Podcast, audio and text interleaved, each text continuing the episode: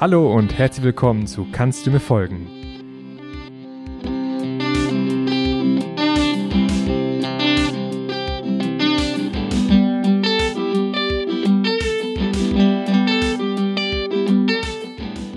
Diese Folge dreht sich um einen literarischen Text, über den Rudolf Drucks bereits 1991 im Anhang der Reklamausgabe schreibt, dass die Zahl der Deutungen in den letzten Jahren ein derartiges Ausmaß erreicht hat, dass die Interpretation des Sandmanns wie eine literaturwissenschaftliche Spezialdisziplin anmutet, an der Vertreter aller methodischen Richtungen teilhaben. Ganz in diesem Sinne geht es heute um einen Interpretationstext, der sich an dieser Spezialdisziplin aus einer ganz bestimmten Perspektive beteiligt. Dies wird schon daran deutlich, dass es sich streng genommen gar nicht um eine Interpretation, sondern eine dekonstruktivistische Lektüre handelt. Doch äh, was ist mit dekonstruktivistischer Lektüre überhaupt gemeint?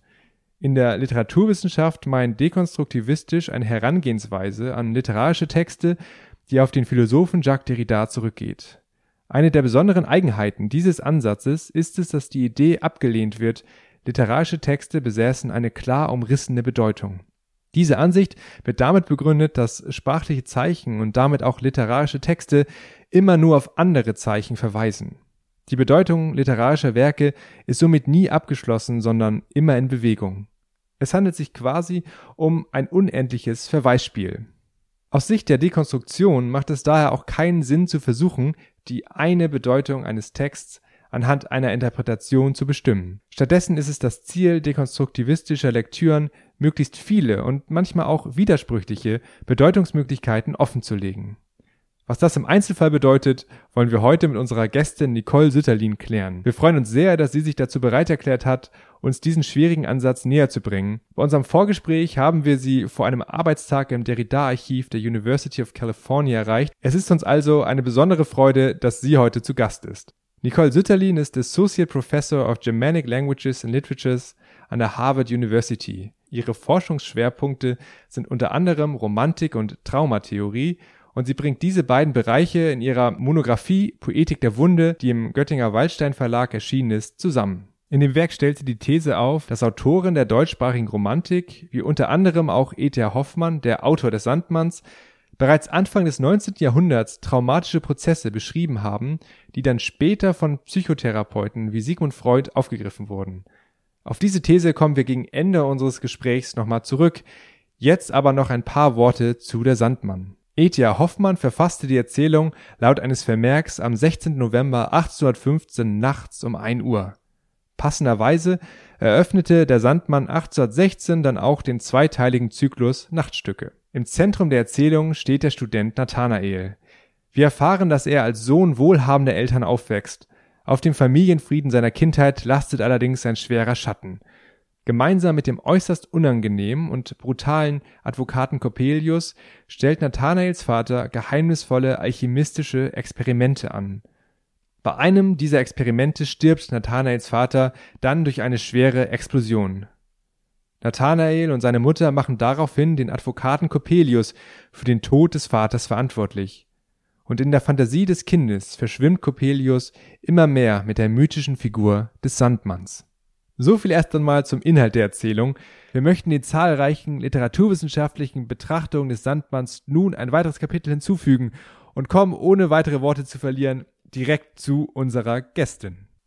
Nicole Sütterlin, willkommen zu Kannst du mir folgen? Wir möchten heute über Ihren Aufsatz Phantom unseres eigenen Ichs oder verfluchter Doppelgänger über die Unentscheidbarkeit von Hoffmanns Der Sandmann sprechen. Ähm, doch bevor wir jetzt inhaltlich über Ihren Aufsatz sprechen, einmal zum Anfang die Frage, in welchem Rahmen Ihr Aufsatz erschienen ist. Ja, der Aufsatz ist äh, in einem Sammelband erschienen. Der Band heißt konkret Zugänge zur Literaturtheorie, 17 Modellanalysen zu Hoffmann-Sandmann.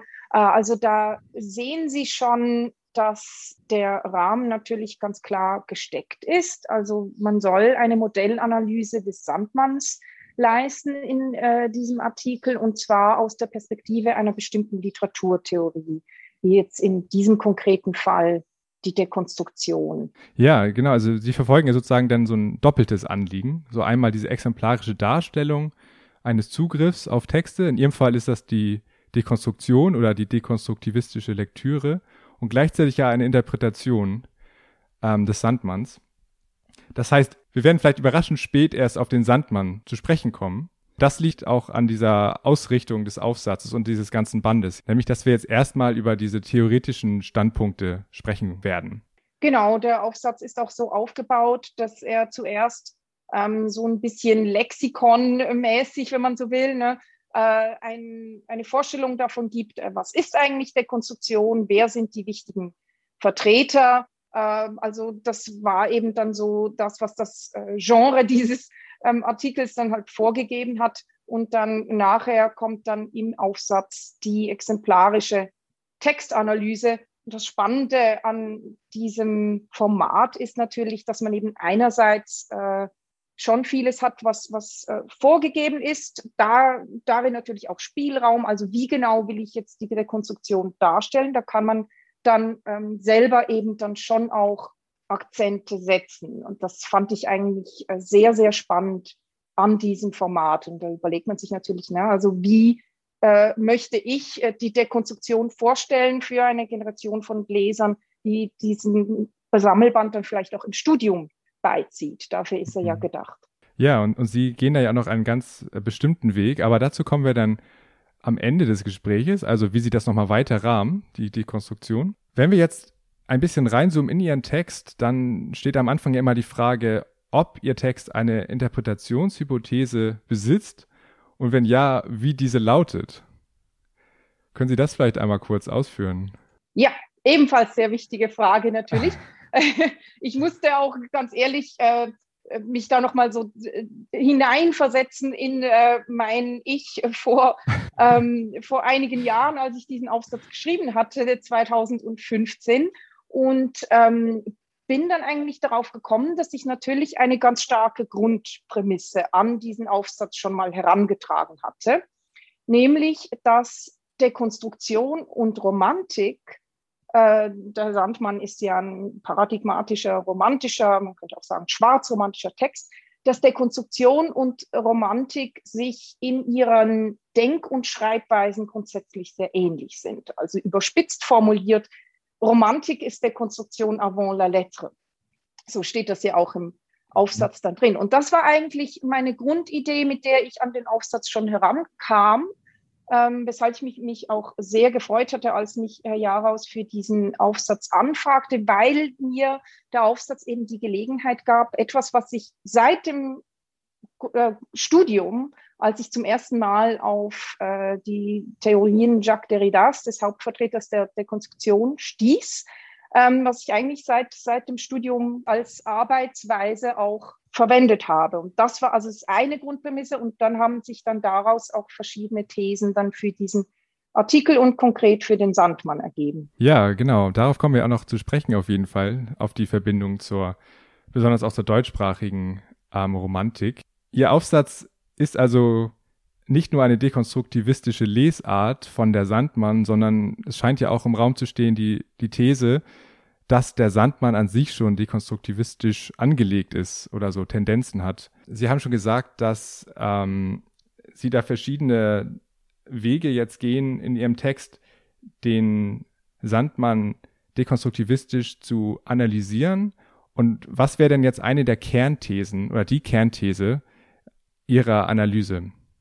Ja, also äh, eben die, die Grundprämisse war ja, Romantik ist Dekonstruktion ähm, avant la lettre. Da ist dann natürlich die Frage, also was, was, was heißt das eigentlich? Worin besteht genau ähm, diese Affinität? Und da gibt es ganz vieles, was man dann herausheben könnte als so wesentliche Eigenschaften ähm, dieses Textes, was zum Teil auch schon gemacht worden ist. Also so dekonstruktivistische Figuren wie ähm, Verdopplung oder Dissemination. Dafür, äh, da, das, wo ich mich dann dafür entschieden habe, war die Unentscheidbarkeit dass, äh, dass ich als Leitthese für ähm, diesen Text äh, verwendet habe, dass äh, der Sandmann sich radikal um die Notwendigkeit der Unentscheidbarkeit mhm. dreht. Mhm. Das tun Eine... viele von Hoffmanns Texten meines Erachtens, aber der Sandmann radikaler als äh, die meisten, will ich sagen. Mhm. Da werden jetzt natürlich fragen, was heißt das jetzt mit Unentscheidbarkeit, aber darauf kommen wir ja dann gleich. Genau, darauf kommen wir auf jeden Fall noch. Ich wollte aber auch nochmal fragen, ob eine Implikation oder eine Folge davon jetzt auch ist, dass halt Lesarten des Textes, die auf Eindeutigkeit hin ausgelegt sind, zwangsläufig unzureichend dann sind. Also wenn man versucht, jetzt der Sandmann auf Eindeutigkeit hinzulesen, Beispielsweise zu sagen, ähm, dass Coppola und Coppelius Phantome des Ichs von Nathanael sind. Sind das denn in Ihren Augen fehlgeleitete Analysen des Textes? Fehlgeleitet dann, wenn man sagt, das ist jetzt die letztgültige Interpretation. Eine dekonstruktive Lektüre würde ja eben genau vermeiden wollen, der Interpretation einen Schluss zu setzen, sozusagen. Ähm, weshalb? Weil eben ähm, für äh, in, in äh, dem Denken von Jacques Derrida äh, jede Entscheidung, also letztlich auch jede Interpretation, jede Deutung ja immer bestimmte andere Deutungsmöglichkeiten ausschließen muss, um diesen, diese konkrete, diese eine Interpretation dann setzen zu können. Und die Dekonstruktion ist sich vielleicht mehr als andere äh, literarisch, äh, Literaturtheorien ähm, dieser Ausschlussverfahren bewusst und möchte ihnen eben auch Rechnung tragen. Äh, deshalb äh, würde dann eine dekonstruktive Lektüre nicht sagen, ähm, die, der Sandmann, äh, Coppola und Coppelius sind ganz klar Phantome von Nathanaels Ich, äh, sondern sie würde sagen, dass der, die Form des Textes uns dies als eine Interpretationsmöglichkeit gibt. Die Form des Textes gibt uns aber noch andere Interpretationsmöglichkeiten. Und wir können nicht zwischen diesen entscheiden. Mhm. Der, die, die Form des Textes ist so organisiert, dass wir, dass beide Möglichkeiten eigentlich vom Text gegeben sind, die mhm. sich aber im Grunde gegenseitig suspendieren und wir können nicht entscheiden. Genau, ich, ich wollte noch einmal ganz kurz fragen, ob Sie diese beiden Lesarten vielleicht noch einmal beschreiben könnten, die jetzt auch schon angelegt sind in dem Titel des Aufsatzes, damit wir den jetzt sozusagen auch einmal ähm, ganz deutlich erklären. Also Phantom unseres eigenen Ichs oder verfluchter Doppelgänger. Was ist jetzt daran unentscheidbar oder was sind die verschiedenen Aspekte, auf die Sie da anspielen? Genau. Ähm, also worauf ich hier anspiele mit äh, diesen zwei Zitaten aus dem Text sind die Perspektiven von Clara einerseits äh, und Nathanael andererseits. Also die Interpretation von Coppola und dem Sandmann als Phantome äh, des Ichs, das ist die Interpretation von Clara. Und äh, die Interpretation von Coppola als verfluchter Doppelgänger, das ist die Interpretation von Nathanael. Wenn wir zu diesen beiden Perspektiven kommen wollen, dann äh, würde es sich lohnen, über den Anfang zu sprechen. Ich weiß hm. nicht, ob ich das an dieser Stelle vielleicht tun kann, dass ich mal erkläre, Total. wie der Text eigentlich anfängt. Ja, sehr gerne. Lassen Sie uns gleich ähm, damit vielleicht sonst starten, ja. Ja, also es ist halt ähm, einfach, ich finde, der Sandmann ist ein grandioser Text, äh, wie, der, wie der aufgebaut ist, eben von Anfang an, wobei natürlich was ich noch vorausschicken muss, das Wort Anfang ja eigentlich eben genau problematisch ist aus dekonstruktiver Sinne, äh, aus dekonstruktiver Sicht und genau das zeigt uns eben der, der Sandmann sehr schön. Also der Sandmann beginnt mit drei Briefen. Äh, erstens ein Brief von Nathanael an seinen Freund Lothar. Dann zweitens äh, seltsamerweise für den Leser ein Brief von Clara, Nathanaels Verlobten und Lothars Schwester, an Nathanael. Und als letztes haben wir dann nochmal einen Brief von Nathanael wiederum an Lothar. Und Lothar, den kriegen wir gar nicht zu Gesicht da in dieser äh, anfänglichen Briefkorrespondenz. Äh, warum schreibt Nathanael an Lothar? Er schreibt, weil er diesen Wetterglashändler Coppola äh, zu Gesicht bekommen hat und äh, vermutet, dass Coppola eben der verfluchte Doppelgänger dieses äh, furchtbaren Coppelius ist. Äh, Claras Brief ähm, zeigt dann wiederum eine andere These, nämlich, dass es sich eben bei Coppola nur um ein Phantom von Nathanaels Ich äh, handelt. Sie analysiert also Nathanael ganz klar aus aufklärerischer Sicht, wie der Name Clara ja schon sagt, ne? Äh, und entwertet eigentlich diese ganze Idee eines Doppelgängers und eines ähm, Fluches, den, der auf ähm, Nathanael lastet, also eine übersinnliche Interpretation, die Nathanael eben geben will. Und das Interessante an dieser Briefform sind jetzt äh, eigentlich drei Dinge. Also erstens, dass äh, wir diese Struktur haben, ähm, weil äh, dem Nathanael ein Versehen passiert ist. Er hat eben versehentlich den Brief, der eigentlich am Lothar ging, an Clara geschickt. Äh, deshalb kriegt er dann von Clara diesen verständig unverständigen äh, Brief zurück und Nathanael fühlt sich dann komplett missverstanden, schreibt dann auch nicht an Clara, sondern eben wieder an Lothar. Also wir haben da eine permanente Fehlleitung von Aussagen. Mhm. Die Aussagen kommen nicht an ihrem Ziel an. Derrida würde das Destinerance nennen. Und zwar ist eben für Derrida bei Aussagen immer grundsätzlich diese Möglichkeit, dass eine Aussage einen Sinn, ähm, eine Wahrheit nicht an ihrem Ziel ankommen kann, immer schon gegeben. Also aus, erstens aus diesem, dieser Sicht ist äh, der äh, Brief interessant. Zweitens, weil dann noch ein Erzähler dazu kommt, äh, der dann plötzlich mit der Briefform aufhört und sagt, ja, ich habe das nur so an den Anfang gesetzt, weil ich eigentlich nicht wusste, ähm, wie ich anfangen soll.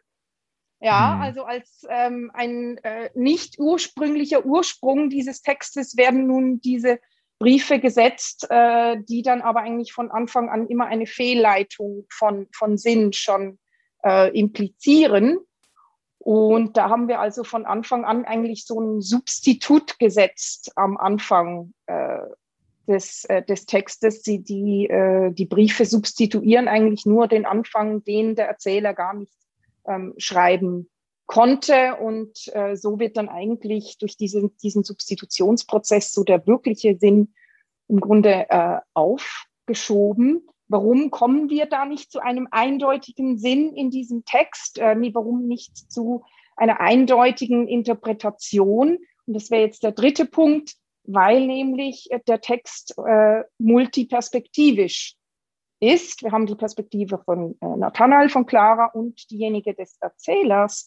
Und alle drei mhm. haben äh, dieselbe Existenzberechtigung in diesem Text. Es lässt sich nicht entscheiden, welche dieser drei Perspektiven nun eigentlich die korrekte ist, ob es sich ähm, bei äh, dem Coppola um einen Doppelgänger oder ein Phantom von äh, Nathanaels ich handelt. Und letztendlich haben wir hier also so eine Konstellation, die uns darauf hinweist, dass wir den, die Unterscheidung zwischen äh, Realität und Fantasie oder zwischen Fakt und Fiktion nicht treffen können.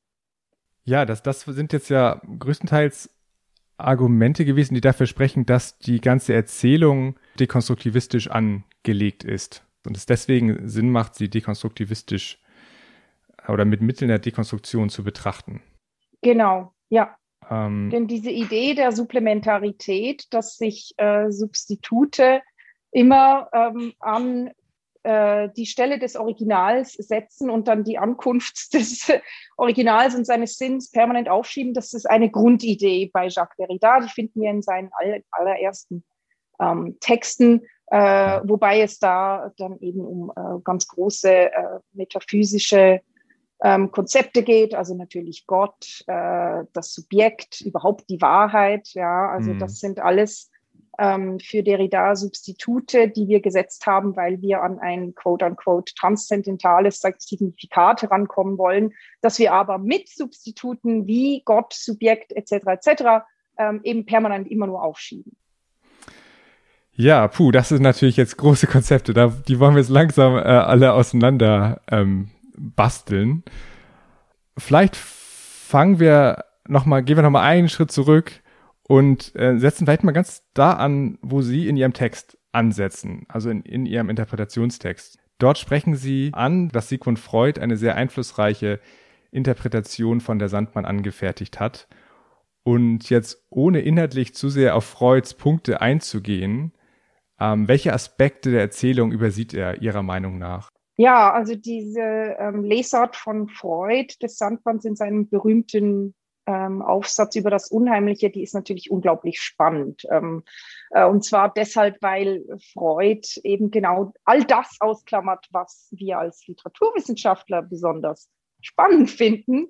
Ähm, er fängt ja damit an, dass er äh, jegliche Unsicherheit, die der Text generiere, ähm, und die Wirkung des Unheimlichen, die aus dieser Unsicherheit entstehe, also zum Beispiel genau die Unsicherheit zwischen ähm, Realität und Fantastik, die ich vorhin erwähnt habe, dass, äh, dass es eigentlich in diesem Text gar nicht ähm, darum ginge. Äh, und dann will Freud natürlich auf den Kastrationskomplex letztendlich hinaus und der betreibt da also eine äh, sehr reduktive Lektüre, die ihn dann ganz klar eben zu diesem Ziel führt. Äh, was er aber ausklammern muss, um dahin zu kommen, ist die Form des Textes. Die Literarizität, das, was eben diesen Text zu einem literarischen macht. Also äh, die, genau dieses Spiel mit den verschiedenen Perspektiven, ähm, das Verweisspiel der Sprache. Ja, ähm, und wenn man Freuds Zusammenfassung des Sandmanns liest, da ist zum Beispiel, da, da fällt dieser kuriose Beginn des Textes mit den Briefen mit keinem Wort. Hm. Es wird einfach nicht äh, betrachtet, was natürlich dann äh, bedeutet, dass äh, für Freud die, äh, diese Unentscheidbarkeit des Textes zwischen den Perspektiven einfach nicht gegeben ist.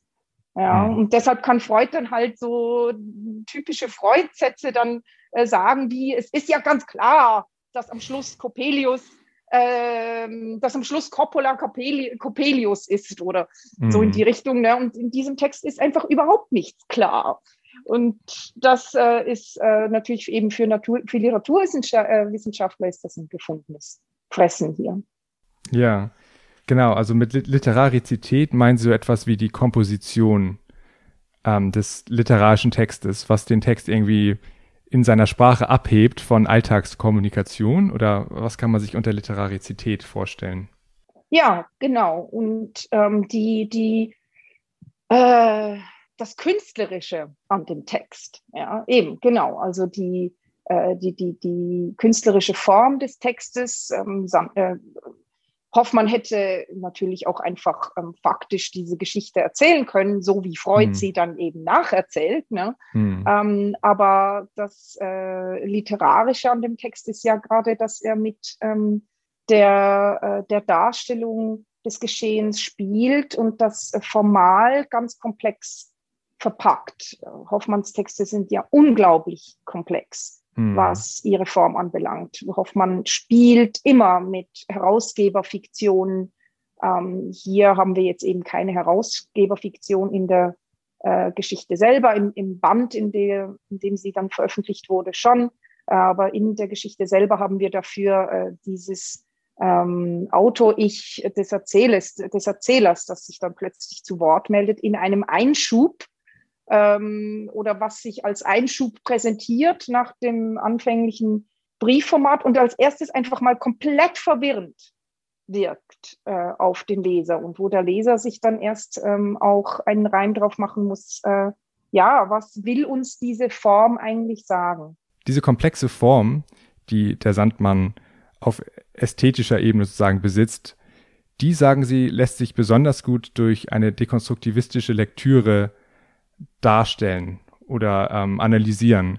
Und deswegen wollte ich Sie fragen, bevor wir jetzt das sozusagen anwenden, worin Sie das Potenzial dekonstruktivistischer Lektüren sehen.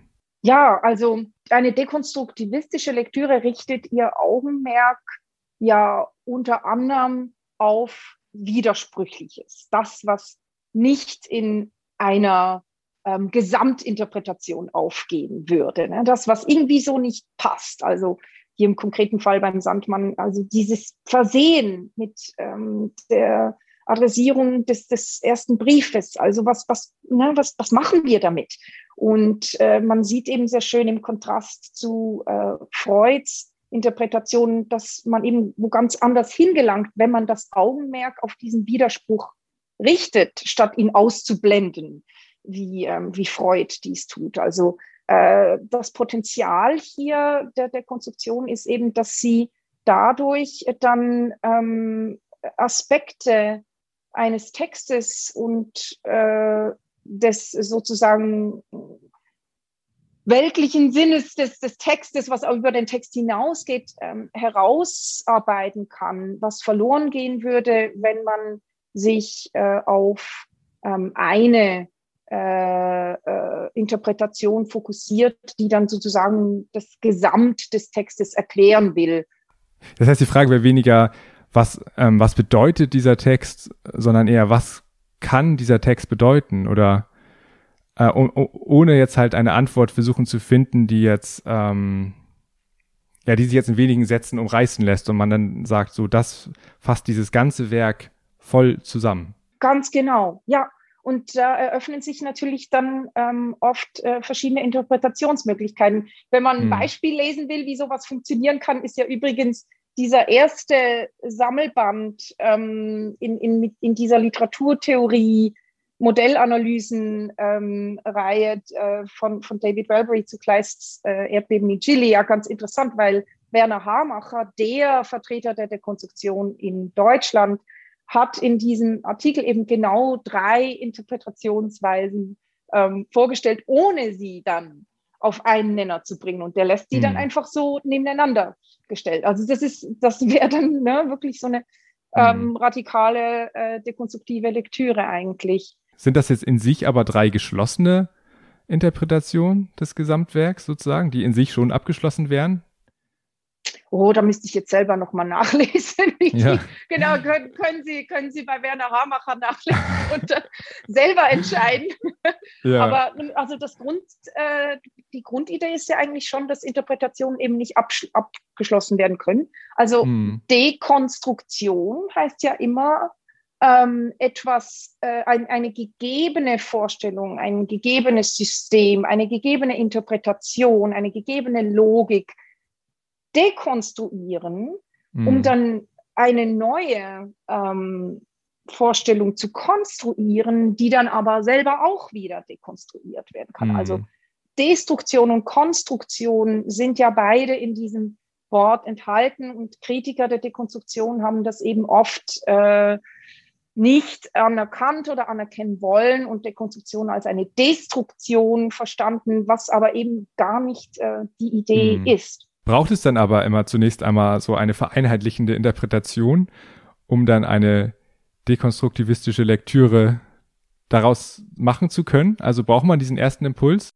Ah, das, das ist eine ganz spannende Frage. Das habe ich mich nämlich auch schon gefragt. Also wenn man Derrida liest, dann merkt man natürlich, dass ja Derrida schon auch so seine Verfahren hat. Also er wählt sich dann natürlich eben auch Leute wie Freud aus, die sich ja anbieten, ja, oder mhm. Lacan äh, weil sie eben solche ganz starken Setzungen machen mit ganz starken Ausschlussverfahren, die Derrida dann ähm, aufdeckt, ja.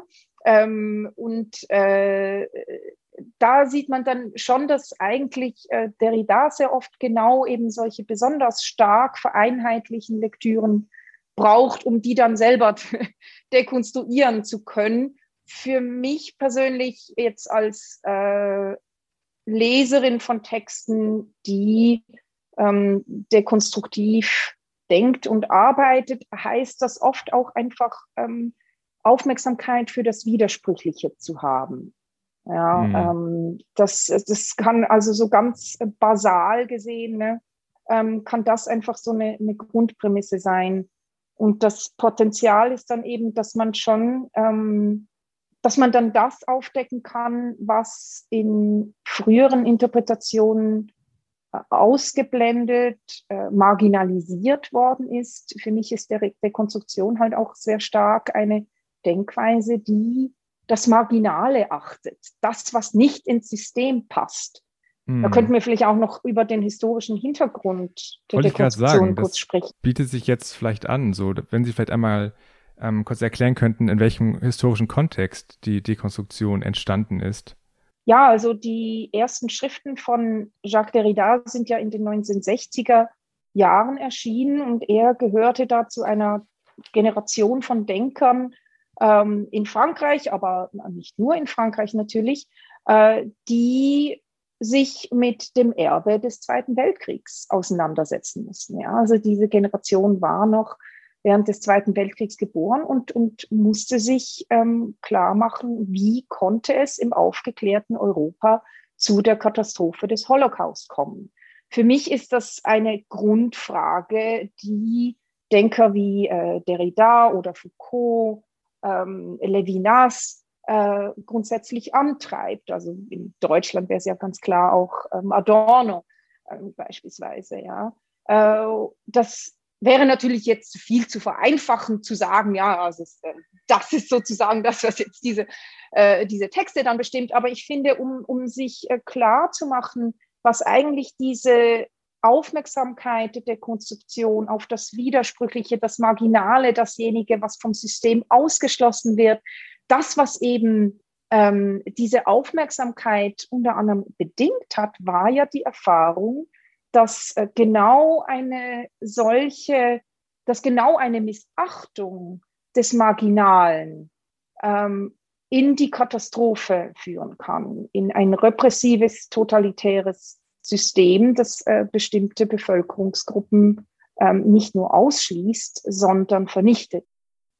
Daher ähm, äh, finde ich halt, ähm, ja, also dieses äh, Interesse der Dekonstruktion am äh, ausgeschlossen, ihnen auch ganz, ganz wichtig, diese Forderung der Dekonstruktion, das findet man bei Derrida immer, immer wieder, diese Forderung, das andere, den anderen unbedingt zu achten, ja, der Singularität des anderen gerecht zu werden. Das ist Derridas Ethik des anderen. Da ist ein ethischer Anspruch und das war mir für diesen Aufsatz ganz, ganz wichtig, weil nämlich gerade dieser ethische, dieser ethische Anspruch in vielen äh, so lexikonartigen Darstellungen der Dekonstruktion bis zu diesem Zeitpunkt eher ausgeschlossen worden war. Und diesen ja. Missstand wollte ich mit dem Artikel auch äh, ähm, adressieren. Ja, an dieser Stelle würde ich gerne dem Verlauf Ihres Interpretationstextes weiter folgen, weil wir auf die ethische Dimension wieder zurückkommen. Ähm, Sie treten in Ihrem Text nun einen Schritt zurück und betrachten einen anderen Aspekt von Derridas Ansatz, nämlich seine sprachphilosophische Dimension. Und in diesem Zusammenhang schreiben Sie einen Satz, von dem ich Sie gerne fragen wollte, wie er zu verstehen ist. Äh, es handelt sich um die folgende Aussage. Sinn ist in Form von Differentialität, aber nicht als Präsenz zu haben. Das scheint Derridas Position zusammenzufassen. Und können Sie einmal kurz illustrieren, was Sie mit diesem Satz meinen? Also Derridas Werk beginnt ja als eine äh, Kritik dessen, was er die abendländische Metaphysik der Präsenz nennt. Äh, das würde jetzt zu weit laufen, das ähm, philosophisch und Detail erklären zu wollen, aber für unsere Zwecke können wir als Präsenz ähm, verstehen, beispielsweise, dass wir eine klare Deutung eines Textes eben setzen. Ne? Für Derrida ist äh, der Sinn aber eben nie präsent, sondern äh, nur als Differenz zu sagen, äh, zu haben. Derrida würde sagen, als Differenz mit A geschrieben. Ähm, der Sinn wird also permanent eigentlich immer aufgeschoben in äh, seiner Eindeutigkeit. Im Falle vom Sandmann haben wir eben immer drei Perspektiven, die äh, sozusagen alle ihre gleich ihre, ihre Berechtigung im Text haben. Und äh, der Sinn wäre jetzt eigentlich in den ähm, sozusagen in der Differenz dieser Perspektiven untereinander. Aber das ist ja dann nicht ein eindeutiger Sinn. Ne? Mm. Okay, ich also weiß nicht, ob es das wirklich klarer macht. Also Sie haben sich natürlich hier ja auch ein ganz schwieriges Thema gesucht mit der Dekonstruktion. Also es wird ja an der hm. Dekonstruktion immer bemängelt, dass sie eben so äh, schwer äh, zu fassen sei. Aber das ist ja genau der Punkt. Ja, genau. Man könnte vielleicht auch sagen, dass man halt, man, man visiert sozusagen oder man fokussiert die, die Unterschiede ja. ähm, dieser Perspektiven, anstatt halt zu versuchen, alle drei äh, Perspektiven miteinander zu verbinden und dann zu sagen, das ist das Ergebnis meiner Interpretation, sondern einfach zu gucken, wie passen diese Perspektiven nicht zueinander. Könnte man das so paraphrasieren vielleicht? Genau. Ja, perfekt. Und ähm, eine Idee, die jetzt auch schon häufiger anklang und die sicherlich auch nicht minder schwierig zu verstehen ist, die aber auch direkt damit zu tun hat. Ähm, das ist die Idee des, des Supplements. Und Sie hatten das auch schon mal in Zusammenhang gebracht mit dem Anfang der Erzählung. Können Sie das vielleicht noch einmal ein bisschen ausführen, inwieweit das ein Supplement darstellt? Ja, ähm, also das Supplement, genau, wie Sie sagen, ist natürlich für Derrida von Anfang an eine wichtige Idee. Äh, sehen wir in seinen ähm, ersten ähm, Texten. Äh, und äh, es geht ja da um die Logik der Supplementarität, dass nämlich das, äh, was man als Supplement für ein Original setzt, sich dann eigentlich permanent an die Stelle des Original, des Originals äh, setzt. Also man will an das Original rankommen, sprich in der metaphysischen ähm, Tradition zum Beispiel an, an Gott, ja, ähm, muss aber dafür einen bestimmten Gott, äh, zum Beispiel den christlichen, setzen und schiebt so dann eigentlich die äh, wirkliche Präsenz ähm, des Transzendenten ähm, permanent auf, weil man dann eben nur an dieses Supplement rankommt.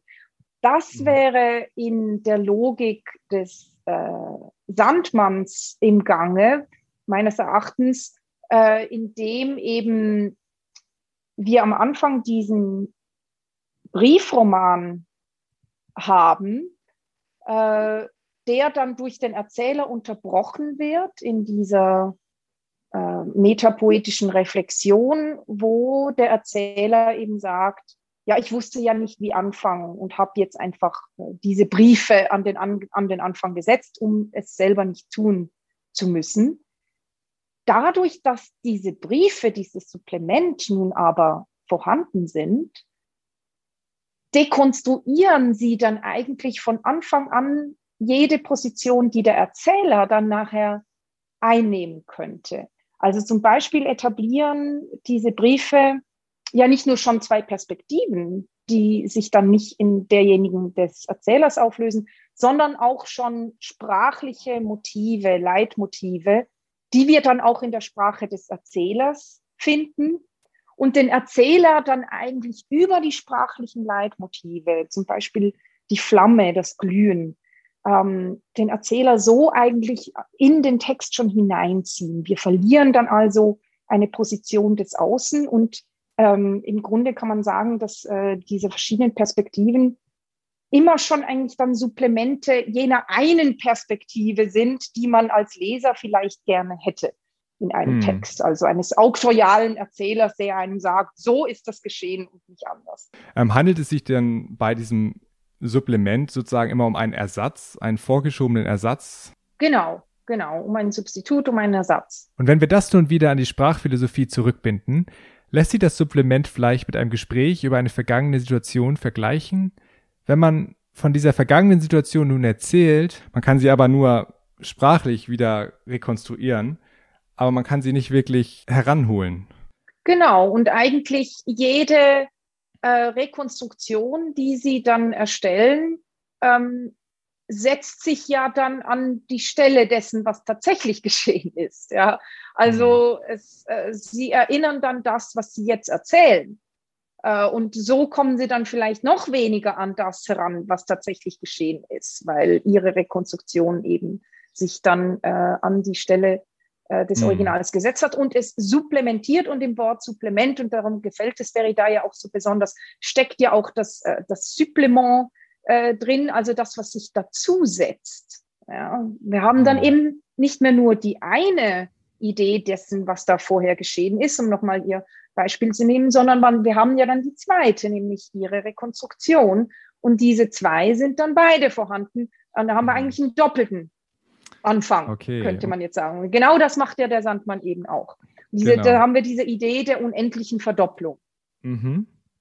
Okay, und das wiederum ist ja eine Idee, die Sie jetzt, ähm, damit spielen Sie ja direkt an auf so eine Kontinuität, die Sie stark machen, die es gibt zwischen der äh, Romantik und der Dekonstruktion oder von der Romantik zur Dekonstruktion. Ähm, und für dieses, für diese Denkfigur der unendlichen Dopp Verdopplung möchten wir einmal kurz einen ähm, kleinen Auszug einspielen, um Sie dann zu bitten, im Anschluss einmal zu erklären, ähm, was die Denkfigur der unendlichen Verdopplung meint und inwieweit diese Denkfigur dann später aufgegriffen wurde von dekonstruktivistischen ähm, TheoretikerInnen. Ich war festgezaubert.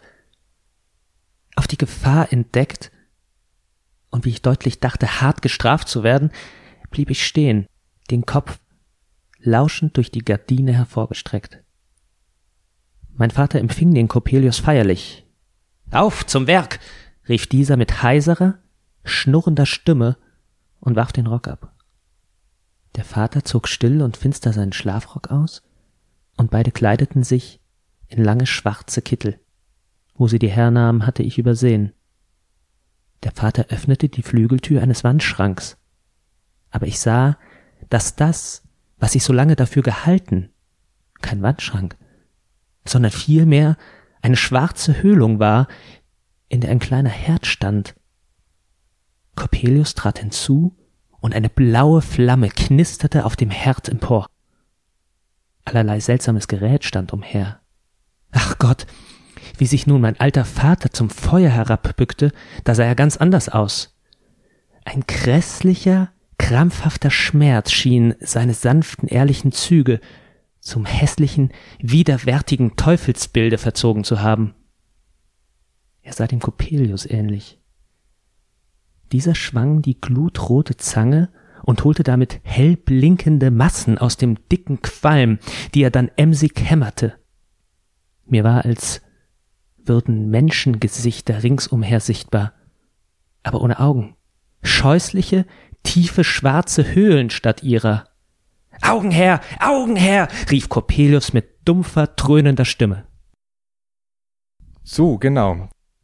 Ähm, könnten Sie hier diese ähm, Denkfigur der unendlichen Verdopplung vielleicht einmal illustrieren? Ja, also äh, wir haben in dieser Stelle natürlich zwei Figuren, Coppelius und der Vater, die sich da auf einmal ähnlich sehen, ja, laut äh, dem Erzähler. Und äh, insofern äh, könnte man jetzt äh, mit Freud diese Figuren sozusagen zusammenführen in einer äh, Idee der, äh, der Coppelius steht äh, für die Vorstellung, ähm, sich an die Stelle des Vaters setzen zu wollen, was wir aber, wenn wir an den Text dekonstruktiv herangehen, ähm, eigentlich zuallererst beachten, ist die Form. Also zum Beispiel, wer spricht überhaupt? Ja? Ähm, es spricht ein Ich nämlich Nathanael, weil dieser Auszug ist aus dem ersten Brief im Text. Also wir haben eine Ich-Perspektive und diese Ich-Perspektive ist markiert von Anzeichen, dass es sich um einen unzuverlässigen Erzähler hier handelt. Ähm, beispielsweise, ich sah, dass das, was ich so lange dafür gehalten, kein Wandschrank, Wandschrank war, sondern eine schwarze Höhlung. Also da ist schon, ne, da, da sieht man, der ist schon nicht ganz zuverlässig im Grunde. Ne? Ähm, der, äh, seine Wahrnehmung ist, trifft äh, nicht immer zu. Die Höhlung im Übrigen verweist ja dann auf die Augenhöhle, also diese Idee, eben die Augen zu verlieren. Augen her, Augen her, rief Coppelius dann, ja. Ähm, diesen Kontrast zwischen Sehen und äh, Verlust der Sehkraft äh, ist sehr schön in diesem Satz. Ich sah, dass das, was ich so lange dafür gehalten, ähm, kein Wandschrank, sondern eine schwarze Höhle, schwarze Höhlung war, äh, sehr schön präsent. Und dieser Gegensatz wird so leitmotivisch auch den Text dann durchziehen. Ähm, wir haben also Hinweise auf die Unzuverlässigkeit des, des Erzählers und ganz besonders in dieser typischen romantischen Formel. Mir war es als. Mir war es, als würden Menschengesichter ringsumher sichtbar. Das ist diese wunderbare romantische Formel, die immer anzeigt, wir können Realität und Fantasie nicht mehr unterscheiden. Ähm, und hier äh, kommt eben diese Verdopplung ins Spiel, weil wir so immer eine doppelte Perspektive haben. Ja, mhm. Wir haben dann immer die Möglichkeit, dass das Geschehen so passiert, aber auch anders. Mir war es als. Wir wissen nicht, was eigentlich wirklich passiert ist. Also die unendliche Verdopplung findet eigentlich in der Form des Textes statt, in einzelnen Textstellen wie diesen hier und äh, ganz prominent eben, darüber haben wir jetzt schon mehrmals gesprochen, am, am Anfang ähm, des Textes überhaupt mit äh, dem Briefroman. Ja, diese Denkfigur der unendlichen Verdopplung trägt sicherlich auch zu der Unentscheidbarkeit der Erzählung bei. Und Sie sprechen auch in diesem Rahmen oder im Zusammenhang der Unentscheidbarkeit über die Technik der Wiederholung und Verschiebung und illustrieren das anhand einer Metonymie. Ähm, könnten Sie das einmal kurz erklären, was eine Metonymie ist? Vielleicht sogar auch an dem Beispiel, das Sie bringen in Ihrem Text. Und zwar ist das die Verweisungskette Grau, die ähm, auch ganz, also wirklich in der allerletzten Szene der Erzählung dann Auslöser ist für Nathanaels Wahn.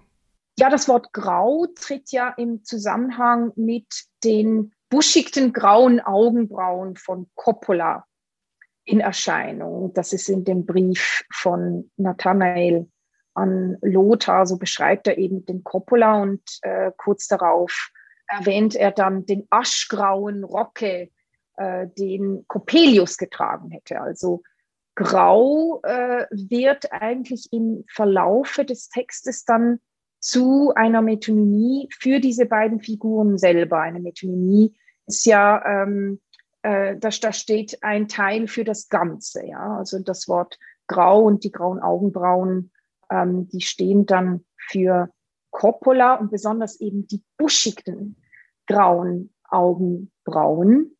Das mhm. kommt dann in der letzten Szene zum Tragen, als Clara vom Turme herab einen grauen Busch erkennt.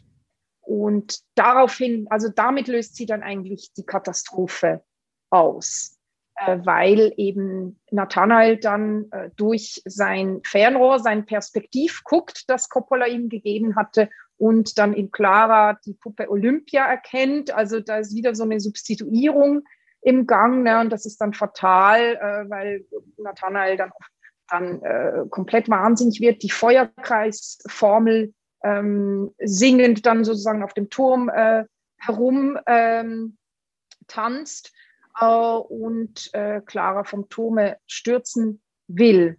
Äh, da äh, sehen wir eben sehr schön, wie diese Metonymie funktioniert. Es wird mit keinem Wort erwähnt, dass Coppola tatsächlich dasteht unter dem Turm, sondern es wird nur der sonderbare kleine graue Busch erwähnt, den Clara sieht.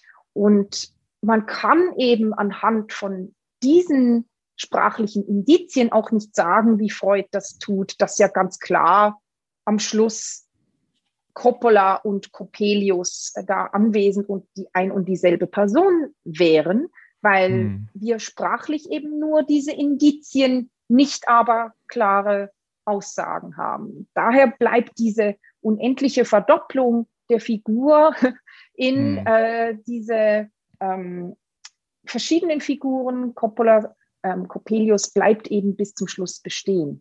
Ja, jetzt haben Sie schon einmal die Feuerkreisformel erwähnt und auch dafür haben wir eine Textstelle herausgesucht, die wir jetzt uns einmal anhören. Und danach ist dann die Frage, einmal, was ist mit dieser Feuerkreisformel aus dekonstruktivistischer Sicht, also oder in Ihrer Interpretation sozusagen auf sich hat? Es kam ihm endlich ein, jene düstere Ahnung, dass Coppelius sein Liebesglück stören werde, zum Gegenstande eines Gedichtes zu machen. Er stellte sich und Clara dar, in treuer Liebe verbunden, aber dann und wann war es, als griffe eine schwarze Faust in ihr Leben und risse irgendeine Freude heraus, die ihnen aufgegangen.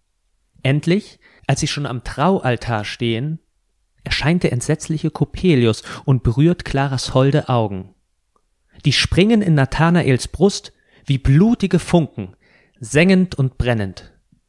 Coppelius fasst ihn und wirft ihn in einen flammenden Feuerkreis, der sich dreht mit der Schnelligkeit des Sturmes und ihn sausend und brausend fortreißt. Es ist ein Tosen, als wenn der Orkan grimmig hineinpeitscht in die schäumenden Meereswellen, die sich wie schwarze, weißhauptige Riesen emporbäumen im wütendem Kampfe.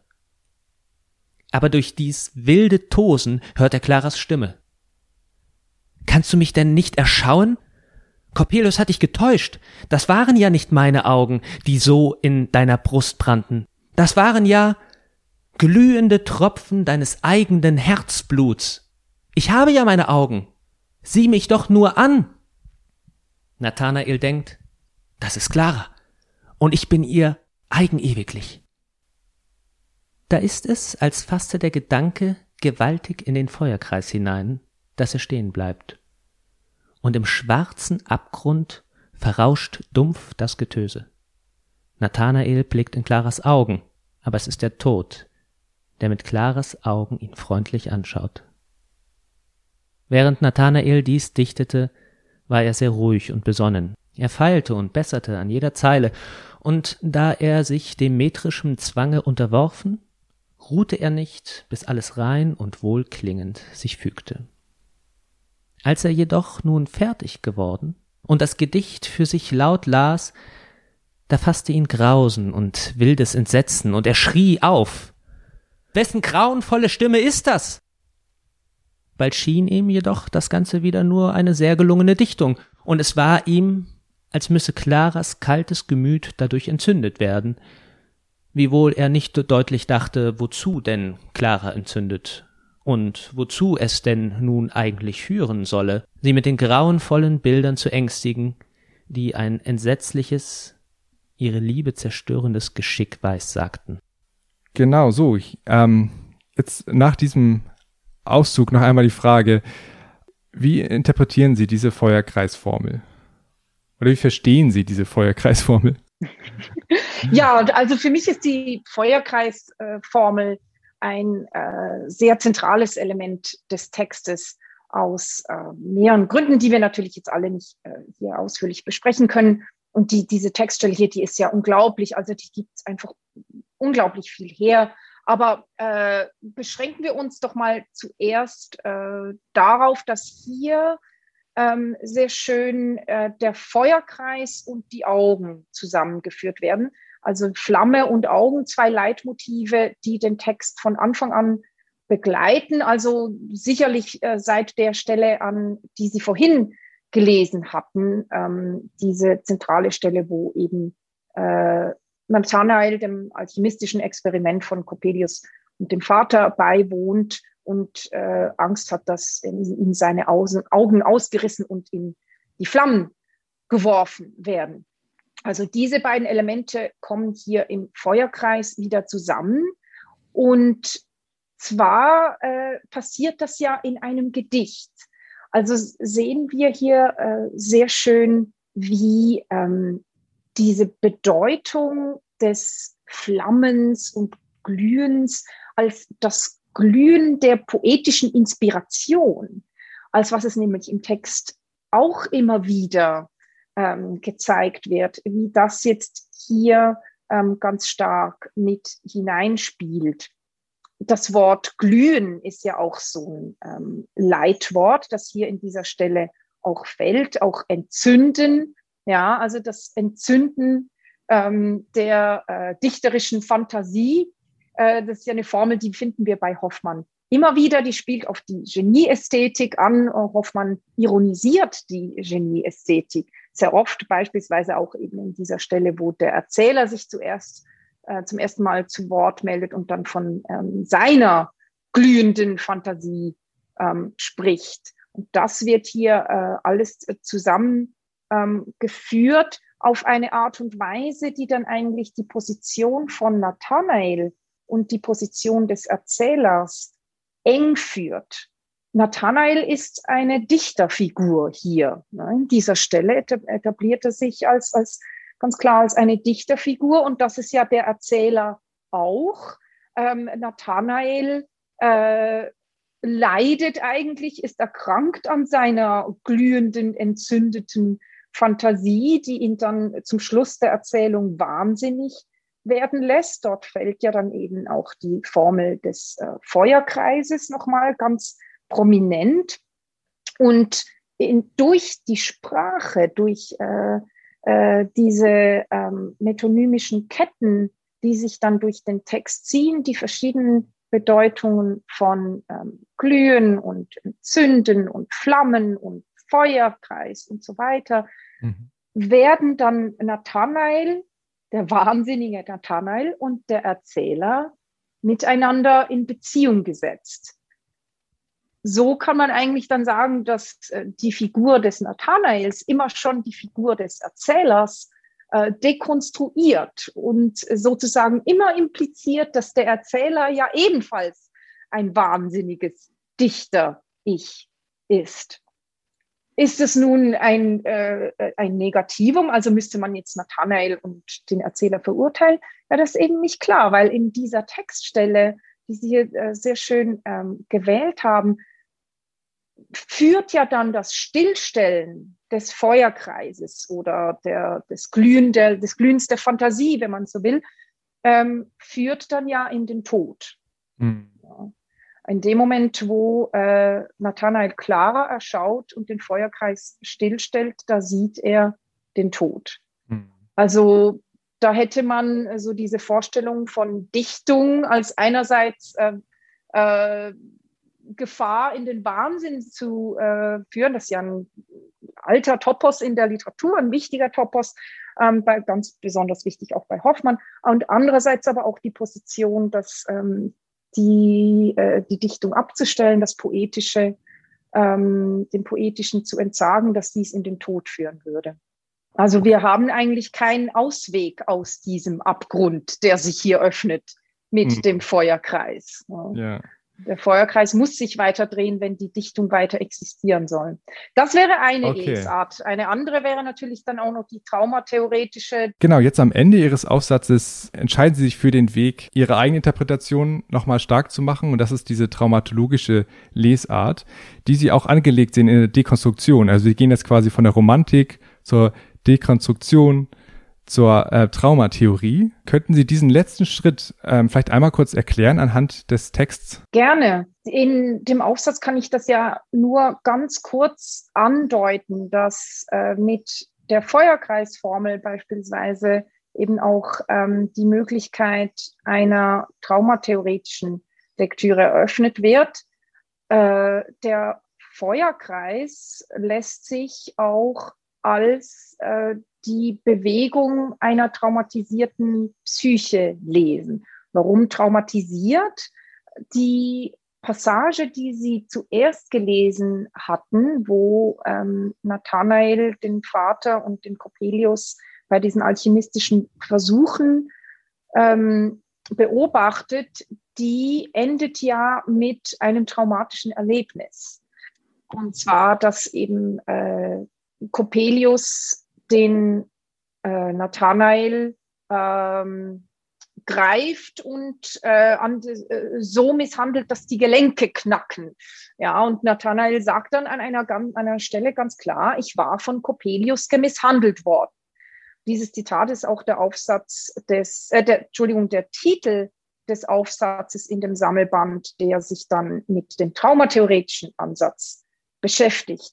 Also man kann den Text so lesen, dass es hier eigentlich darum geht, die Folgen eines traumatischen Kindheitserlebnisses darzustellen. Und dann wäre der Feuerkreis die äh, Bewegung, die das traumatische Gedächtnis vollführt, wenn es immer wieder um das äh, erlebte, aber verdrängte Ereignis herum kreist. Also da könnten wir jetzt über die Symptome von PTPS ähm, sprechen. Das äh, tue ich jetzt alles nicht, aber das, das lässt sich alles äh, sehr gut mit der Idee des Feuerkreises, wie man ihn ähm, im Sandmann findet, äh, verbinden. Das haben ähm, andere auch schon getan, also eben Hannes Fricke in dem Beitrag zu dem Sammelband, ähm, vorhin auch schon ähm, Astrid Lange-Kirchheim, die eine sehr schöne traumatheoretische Lektüre des Sandmanns äh, vorgelegt hat. Und äh, für mich selber ist der traumatheoretische Ansatz deshalb wichtig, weil sie, weil er für mich eine ganz neue Lesart romantischer Texte eröffnet hat. Also eine neue Lesart von Texten wie dem Sandmann, aber auch anderer Texte Hoffmanns. Es ist ein unglaubliches Phänomen, dass sich in vielen romantischen Texten misshandelte Kinder finden. Ja, und was sind die Folgen dieser Misshandlung äh, für die Kinder dann im Erwachsenenalter. Und Texte wie der Sandmann, so meine These in ähm, dem, dem Buch, äh, mein, mein, Buch Poetik der Wunde, Texte wie äh, der Sandmann stellen eben genau diese Folgen dar. Und zwar in ihrer Form und mit Motiven wie beispielsweise dem Feuerkreis.